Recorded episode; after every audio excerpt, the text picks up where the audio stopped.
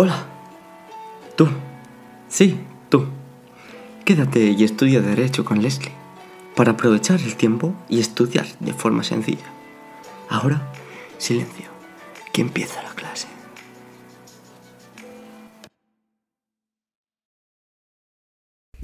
Hola, buenas. En la clase del día de hoy veremos Derecho Civil. ¿Y qué creen que vamos a ver? Pues exactamente es Derecho Civil, pues se trata de una introducción. En primer lugar veremos Derecho Público y Derecho Privado. En segundo lugar veremos la formación histórica y científica del derecho. Tercero, contenido del derecho civil. Cuarto, concepto y caracteres del derecho civil. Y quinto, constitución y derecho civil. Ahora sí, comencemos. Primero, derecho público y derecho privado. Derecho significa el conjunto de normas o de reglas que regulan las relaciones existentes entre las personas de un determinado grupo social. Las relaciones reguladas por el derecho son aquellas que la propia sociedad considera relevantes o con una cierta trascendencia social o económica. A partir de un determinado momento, esas relaciones pasan de ser sociales a ser jurídicas. Toda relación jurídica ha sido previamente una relación social o simplemente una relación de convivencia que ha llegado a adquirir una determinada importancia.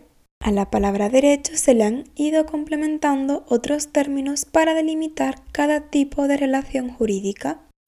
La tipificación más grande es la subdivisión del derecho en público y en privado. El derecho público contempla y se ocupa del interés general de la sociedad, mientras que el derecho privado solo se ocupa de todo aquello que concierne al interés concreto de los particulares. Esta distinción es puramente doctrinal o científica, pues no se recoge ningún texto normativo e incluso hay un sector doctrinal en contra de ella. La dificultad está en saber qué características debe tener una norma para ser clasificada en derecho privado o en el derecho público. Ahora bien, ¿cuáles son los criterios que ayudan a hacer esta clasificación? Los criterios son el carácter de las normas, la posición que adoptan los sujetos, el interés por objeto de tutela y el plazo de prescripción de las acciones. Ahora pasemos a explicarlas. A. Por el carácter de las normas. Se estima que las normas jurídicas públicas son aquellas que se imponen a los destinatarios de forma ineludible e inevitable. Las normas jurídicas privadas permiten que el destinatario evite su aplicación mediante la adopción de otras reglas que sustituyan las previsiones de la norma. B por la posición que adoptan los sujetos. En la mayor parte de las relaciones jurídicas públicas interviene el Estado o alguna de las diversas instituciones que configuran la organización política y administrativa de un país. El Estado parte con una superioridad llamada imperium respecto a la otra parte que normalmente es un individuo. Esto se debe a que la ley le concede una serie de prerrogativas de las que carecen los particulares. En las relaciones jurídicas privadas, los sujetos que intervienen están en una posición de igualdad, sin que haya situaciones a favor de ninguna de ellas. El Estado puede intervenir sin su imperium al igual que el resto de particulares. C. Por el interés objeto de tutela. Las normas de carácter público buscan la satisfacción de intereses generales que afectan a una colectividad más o menos extensa, mientras que las normas de carácter privado se busca satisfacer intereses concretos y determinados de los sujetos que intervienen en la relación jurídica. D. El plazo de prescripción de las acciones. El plazo de prescripción de las acciones suele ser más amplio en el ejercicio del derecho público que en los privados. y la diversidad de órganos judiciales encargados del conocimiento de los litigios según el tipo de normas que deban aplicarse. Y bien, muchos os preguntaréis cuál es la fórmula mágica para saber si algo se trata de derecho privado o derecho público. ¿Cuál es el criterio que va a darme la respuesta definitiva? Pues la verdad es que ninguno de estos criterios es por sí solo determinante de si una norma pertenece al derecho privado o al derecho público. Solo el empleo de todos ellos nos pueden ayudar a obtener la decisión acertada. De aquí, ¿qué podemos concluir? Podemos concluir que dentro del derecho público se integran el derecho constitucional, el derecho administrativo, el internacional público, el fiscal, el penal y el procesal, mientras que dentro del derecho privado se incluyen el derecho civil, mercantil y laboral. Segundo, formación histórica y científica del derecho civil. Aquí tenemos, primero, el concepto de derecho civil en Roma. Segundo, el concepto de derecho civil en la Edad Media. Y tercero, el concepto de derecho civil en la codificación. El derecho civil es una de las partes más importantes del derecho privado, tanto que antes se utilizaban los dos términos indistintamente como sinónimos. Fue la aparición de otros derechos que llevó al cambio. Para lograr entender lo que llamamos hoy en día derecho civil, hace falta prestar atención a su larga evolución histórica y científica. Primero, el concepto de derecho civil en Roma. La expresión derecho civil es la traducción de la empleada en Roma ius civile. Su significado varía según se le contraponga al ius gentium o al ius honorarium obretorio. El ius civiles era, según Gallo, el derecho que cada pueblo establece para sí. El ius gentium representaba la idea de un derecho implícito en todos los pueblos que, que era observado por todas las naciones de forma uniforme, integrándolo a normas o criterios comunes para todas ellas y que venía impuesto por todas las necesidades generales. La peculiaridad del jus civiles se determina por la amplitud de su contenido, ya que su alcance no se concreta en las materias actuales del derecho civil, pues abarcan materias de lo que en la actualidad llamamos derecho público, también se determina por ser el derecho propio y particular del ciudadano romano, de modo que poseer esa cualidad significaba reunir los tres estatus, es decir, que solo quien sea ciudadano de Roma, libre y pater familia podía ser sujeto activo o pasivo de las normas que integran el ius civil. A los pertenecientes a otros estados con los que Roma mantenía relaciones, se les consideraba peregrini y se les aplicaba la norma del jus gentium constituido por normas distintas siendo a veces más avanzadas. Papiano definió el jus honorarium como el que introdujeron los pretores para ayudar, suplir o corregir el derecho civil para la utilidad pública. La contraposición entre jus civile e jus gentium se basa en la diversa naturaleza de las normas y la diversidad de sus destinatarios. Segundo, el concepto de derecho civil en la Edad Media. La caída del Imperio Romano va a producir una modificación sustancial en la configuración del derecho debido a la inferioridad cultural de los pueblos germánicos invasores. ¿Y a qué se debía esta inferioridad? Pues es que estos carecían de una técnica jurídica comparable por lo que conservaron parte del derecho romano se produce un auge de la influencia de la Iglesia Católica que se extiende sobre todos los aspectos de la vida social, determinando que el derecho canónico pase a formar parte del ordenamiento coexistiendo con el propio de cada pueblo. A partir del siglo XI se recupera el Corpus Juris Civilis de Justiniano y como consecuencia más directa de esto es que en la Edad Media coexisten el llamado Ius Comune formado por el derecho romano y el canónico junto a los derechos municipales propios de las distintas ciudades y reinos que se van formando en Europa. La reforma protestante, iniciada en el siglo XVI, comienza con un cambio la plenitud alcanzada por el derecho privado. Este cambio produce una ruptura con el derecho común para todos los pueblos y se consolida la existencia de derechos particulares o nacionales. El derecho civil deja de ser el derecho de Roma.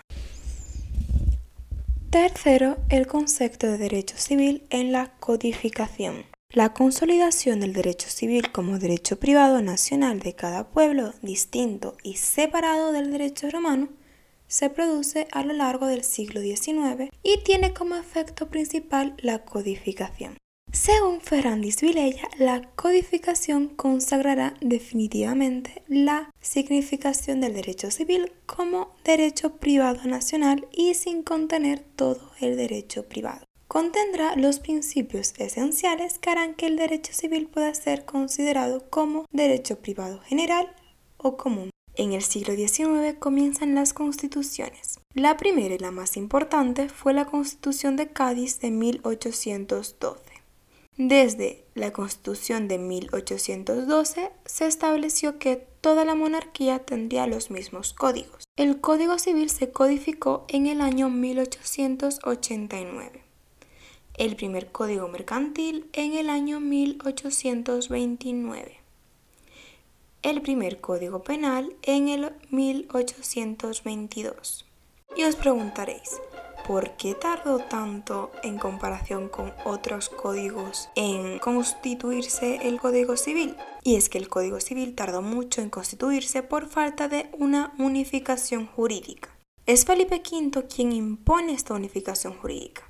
Este derecho no cubría todo, solo el derecho de familia o el derecho de sucesión. Posteriormente, Felipe V le devuelve los derechos a los fueros pero no las instituciones. En 1821 hubo un primer proyecto de Código Civil. Aunque hubo sucesorios proyectos, el más importante fue el de 1851, un proyecto de García Goyena. García Goyena hizo un libro sobre este proyecto. En el año 1843 se crea en España la Comisión General de Códigos, en esta comisión se nombra a juristas especializados para la redacción de códigos, además elaboran anteproyectos de ley. El primer código elaborado en Europa fue el Código Civil de Francia en el año 1804, también denominado como el Código de Napoleón. Dicho código terminó influenciando sobre los códigos europeos del siglo XIX. En el proyecto de Goyena copiaban muchos artículos de este código. Entonces, ¿cómo se organizaba el derecho de España? A mediados del siglo XIX no había una unificación jurídica. España se regía por leyes especiales, muchas de ellas de nueva creación pues todavía no se tenía código civil. La primera de estas leyes especiales fue la de 1859, aunque fueron surgiendo muchas a lo largo del siglo XX. Las leyes extracodificadas están fuera del Código Civil, aunque también recogen el Código Civil. En el año 1880, Álvarez Bugayol, ministro de Gracia y Justicia, instó a la Comisión General de Códigos a que en un año redactaran un código basado en el proyecto de 1851 redactado por García Goyena. Para ello se tuvieron que incorporar juristas de distintas zonas forales. Al mes se cambia de gobierno y Alonso Martínez impulsa el código. En 1882 hace un proyecto que no se aprueba pero tiene influencia en el actual. Se cambia el gobierno de Cánovas y propone la constitución de 1885. Y de aquí se coge la ley de bases de 1888, regulando esto las figuras públicas. Se ordena posteriormente su publicación en la Gaceta, que en la actualidad es el BOE. La edición de Alonso Martínez se llega a aprobar y a publicar en la Gaceta, pero por falta de algunas cosas se vuelve a estar sin código. En julio de 1889 se publica el Código Civil Español. Lo que más se recoge es el derecho castellano, aunque se pide que se tengan en cuenta otras instituciones forales. Tercer punto, el contenido del derecho civil. Hablemos acerca de qué implica que el derecho civil se presente como derecho privado. Y es que la naturaleza del derecho civil es privada. Pero no todo el derecho civil es privado, pues este engloba otros derechos que el civil no engloba, destacando el derecho mercantil. Determinadas relaciones jurídicas que formaban parte del contenido del derecho civil han ido adquiriendo gran importancia práctica hasta el punto de lograr una cierta autonomía legislativa y científica. Este fenómeno se conoce como la desmembración del contenido del derecho civil y que supone la desmembración del derecho civil, pues supone una reducción de su contenido debido a la separación de materias que han ido adquiriendo formas y materias específicas, dando lugar a nuevos tipos de derechos privados. Entre estos nuevos derechos derivados del derecho civil destacan primero el derecho laboral, segundo el derecho agrario y tercero el derecho inmobiliario. Primero, el derecho laboral tiene su origen en el contrato civil de, arrendamiento de servicios por cuenta ajena y su configuración actual es la suma de las diversas relaciones jurídicas, no todas ellas de carácter claramente privado. Segundo, derecho agrario y tercero, el derecho inmobiliario. Esta lucha por reducir el derecho civil no impide que éste mantenga su valor como fuente de la que arrancan otros derechos privados y ser al mismo tiempo el derecho privado general o común supletorio de todo el ordenamiento jurídico pues así lo proclaman los artículos 4.3 del Código Civil y los artículos 2 y 50 del Código de Comercio. El contenido del derecho civil viene determinado por el derecho privado general que regula la actividad privada del ser humano y se asienta sobre tres pilares. A. La persona humana. B. Los bienes. Y C. La sucesión por causa de muerte. A. La persona humana.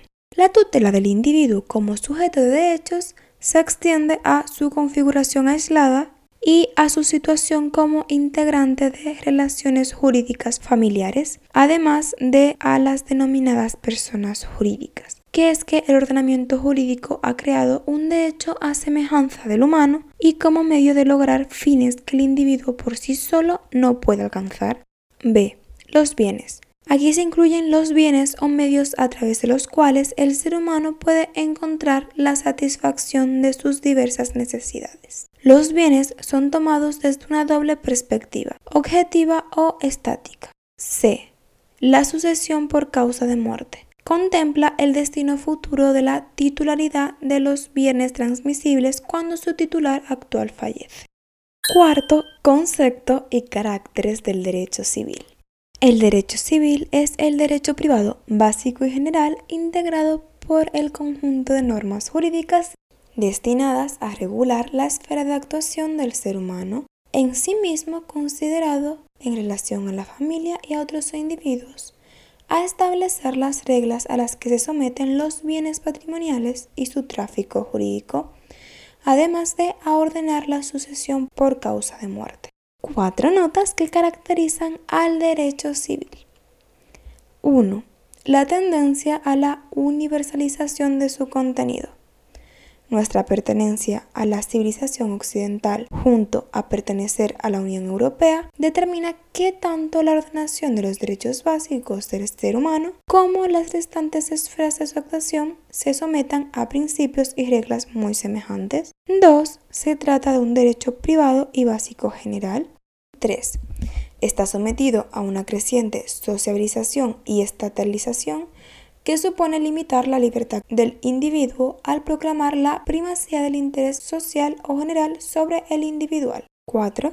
Como consecuencia de lo anterior, se produce una notable reducción de su contenido, extrayendo materias que pasan a formar parte de diversas ramas del derecho público. Quinto y último punto. Constitución y derecho civil.